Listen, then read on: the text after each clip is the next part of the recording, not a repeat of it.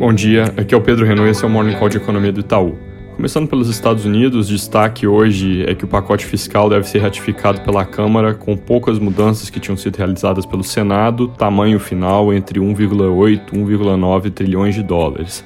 Depois disso, o pacote deve ser sancionado pelo presidente Biden até o fim dessa semana e aí vira realidade.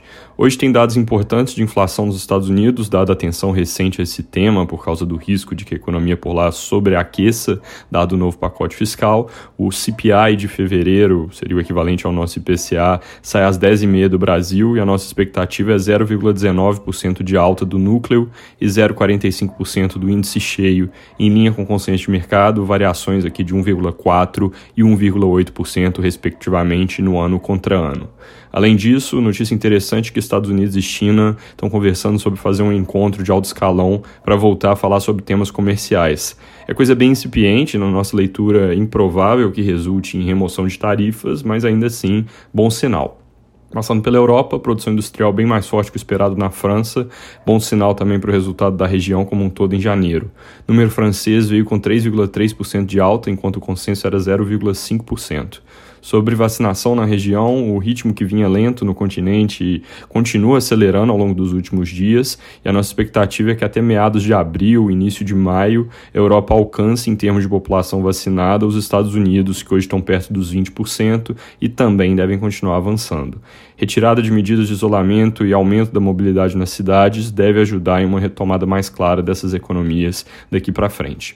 Aqui no Brasil, depois de bastante turbulência, ontem à noite a Câmara aprovou em primeiro turno a PEC emergencial, com 341 votos a favor, surpresa positiva não só porque havia risco de atraso nessa discussão, mas também porque aprovaram o texto exatamente como ele saiu do Senado, ou seja, sem incluir na discussão as medidas de diluição que tinham sido defendidas pelo presidente Bolsonaro e que contribuíram para o estresse de ontem nos mercados.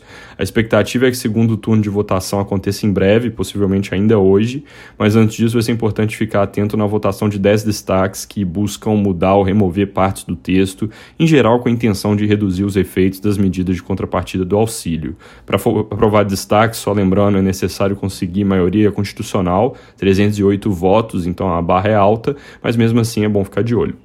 Passando como está, essa PEC abre caminho para 44 bi de gastos fora do teto em auxílio, cerca de 0,6% do PIB, e ao mesmo tempo ajuda com os gatilhos a facilitar o cumprimento do teto de gastos nos próximos anos. Apesar de o noticiário sobre a decisão do STF ter ocupado posição de destaque ontem, esse tema da PEC foi um fator importante de pressão sobre os mercados, dada a sensibilidade do tema já no curtíssimo prazo. Indo para esse ponto da decisão do ministro Fachin e o ex-presidente Lula, o pronunciamento que o ex-presidente faria ontem à tarde foi adiado para hoje. O STF retomou a discussão sobre suspeição do ex-juiz ex Sérgio Moro, que, segundo alguns jornais, era exatamente o que o ministro Fachin buscava evitar em uma tentativa de proteger a Lava Jato.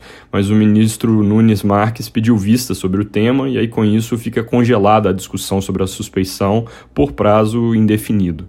Essa discussão é importante para definir o que ocorre com as outras condenações do ex-juiz, mas para o caso do ex-presidente e a elegibilidade que ele volta a ter, esse assunto já tem pouca importância.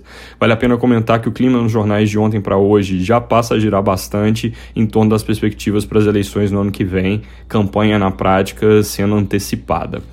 Sobre dinâmica do vírus no país, a piora sincronizada entre regiões, com destaque para Sul e Sudeste, tem levado o Brasil a renovar as máximas de novos casos e novos óbitos, dinâmica preocupante de utilização hospitalar que está forçando novas medidas de endurecimento. Rio Grande do Sul, por exemplo, passou a limitar mesmo as atividades essenciais, é, toques de recolher estão sendo implementados e, segundo os jornais, o estado de São Paulo pode anunciar hoje, em coletiva de imprensa, ao meio-dia 45, uma fase roxa de isolamento.